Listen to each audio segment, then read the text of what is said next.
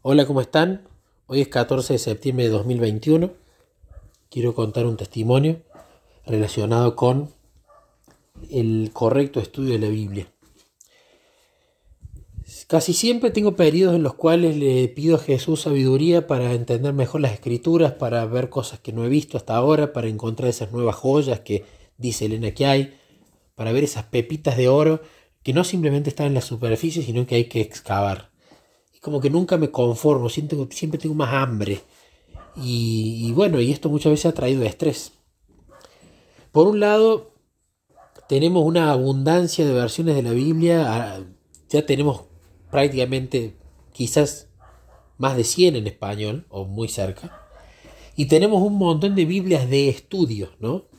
Pero el problema de las Biblias de estudio y de los comentarios bíblicos que es como que ya hay un autor que te lo mastica, un autor que lo pensó antes o un autor que está condicionado por su punto de vista doctrinal. Y yo tampoco en el estudio de las escrituras quiero eh, encontrar información, sino que quiero verlo a Jesús, quiero ver algo nuevo que no haya visto, algo que no me dé cuenta de cómo mejorar mi relación con Él y cómo conocerlo mejor a Él. Entonces, es como que abundan Biblias de estudio, pero no hay Biblias para el estudio. Es decir, que te den las herramientas para vos poder meditar la Biblia por vos mismo y con estas pequeñas lucecitas que te ayuden a profundizar, ¿no? Y yo no quiero nada masticado por otra persona. Entonces, hablaba con Jesús y se lo manifiesto siempre. Pero ahora justamente estaba preocupado por esto y le estaba preguntando. Yo lidio mucho con la intemperancia no tengo equilibrios, yo soy de extremos y es algo que no es bueno. Eh, me suele pasar a veces con la comida, pero me pasa mucho con la lectura de la Biblia. No paro, no paro, no paro y, y es algo que a veces he visto que tampoco está bueno estar con la mente ocupada todo el tiempo en la lectura, en la profundización, porque uno termina muy desgastado. Entonces empecé a clamarle a Jesús, a pedirle dirección. Necesito que me ayudes con esto. Es un deseo genuino. Eh, y quiero conocerte mejor. No, no, no te estoy pidiendo cosas materiales, estoy pidiéndote cosas espirituales. Quiero más sabiduría y no para ir y predicar y que la gente me aplauda, sino para relacionarme más con vos. Porque a mí lo que más me interesa es profundizar en la relación con Él. No los dones, no la perfección de carácter, no el fruto o el dejar de pecar o el dar estudios bíblicos magníficos, porque sé que todas esas cosas van a venir como resultado de la relación con Él. Entonces es como que lo que más me interesa es la relación con Él. Bueno, y clamaba por estas cosas y estaba entre enojado, no con Él, sino de que me, volvía, me ponía nervioso y estresado por este asunto. Y bueno, en un momento de quietud donde me rendí, le dije, ya está, ya no tengo más nada que decirte te escucho, fue muy clara esa impresión de ¿y, por qué todo lo que me estás preguntando? Porque yo le pregunto mucho a Jesús. Eh, hago un paréntesis, hay algo que me gustó mucho, que es que cuando él dice que tienen que convertir, a menos que se conviertan y se vuelvan como niños, no verán el reino de Dios, el reino de los cielos, no, no entrarán en el reino de Dios. Eh, me, he puesto a investigar mucho de los niños y hay una diferencia abismal entre la cantidad de preguntas que hace un ser humano cuando tiene cierta edad de niño y cuando es adulto.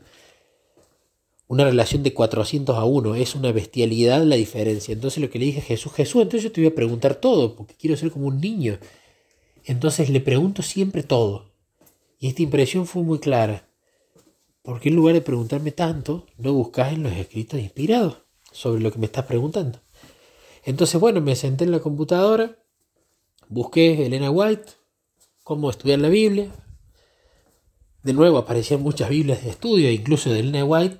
Entonces cambié al inglés y puse cómo estudiar la Biblia de Ellen White en inglés.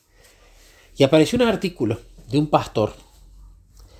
Y el artículo del pastor, uno podría decir, bueno, quizás habla del método hermenéutico que usaba Elena, o el, el método exegético que usaba Elena, o el método teológico que usaba Elena o quizás hablaba de eh, qué versión de la Biblia usar, únicamente la del rey Jaime, la, King James, que será la Reina Valera 1909 nuestra, o la Reina Valera Gómez. Quizás cuando yo entré digo que seguramente encuentro información de esto, qué bueno.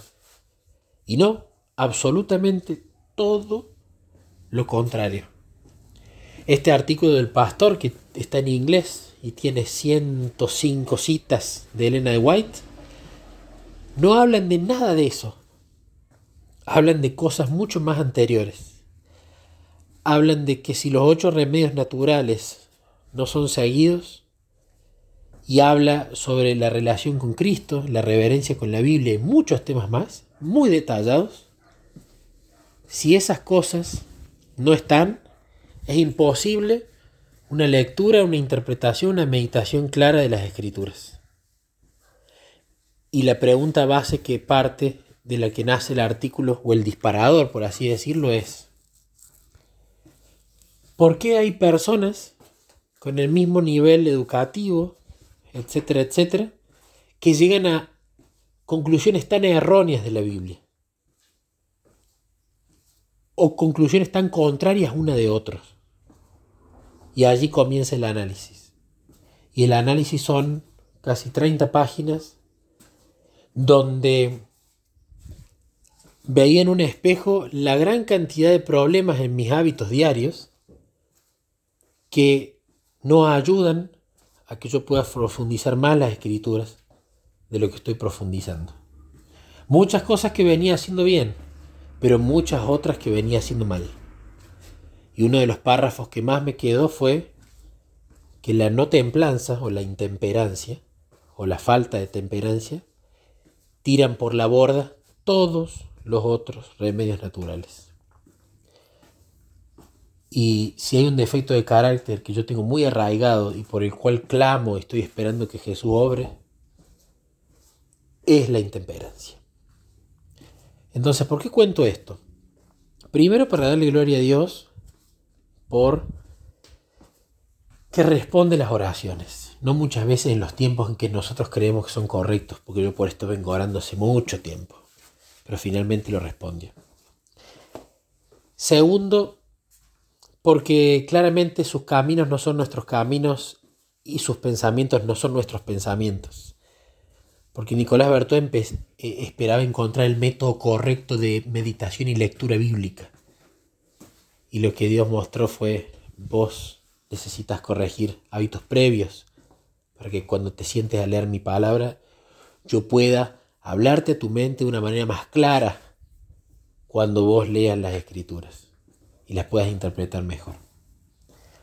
Y tercero, por supuesto, eh, para que el que esté interesado y te cuente este y escuche este testimonio pueda pedirme este documento. Le hacen falta algunos ajustitos de tuerca en algunos puntos y comas, pero lo, pude traducir y fue de gran bendición para mí. Por lo menos el conocimiento. Ahora falta, por supuesto, ver su aplicación y ver cómo hay un cambio en la meditación, en la interpretación, en el disfrute y en el gozo y en la paz de leer esas escrituras, por supuesto pidiendo el Espíritu Santo antes.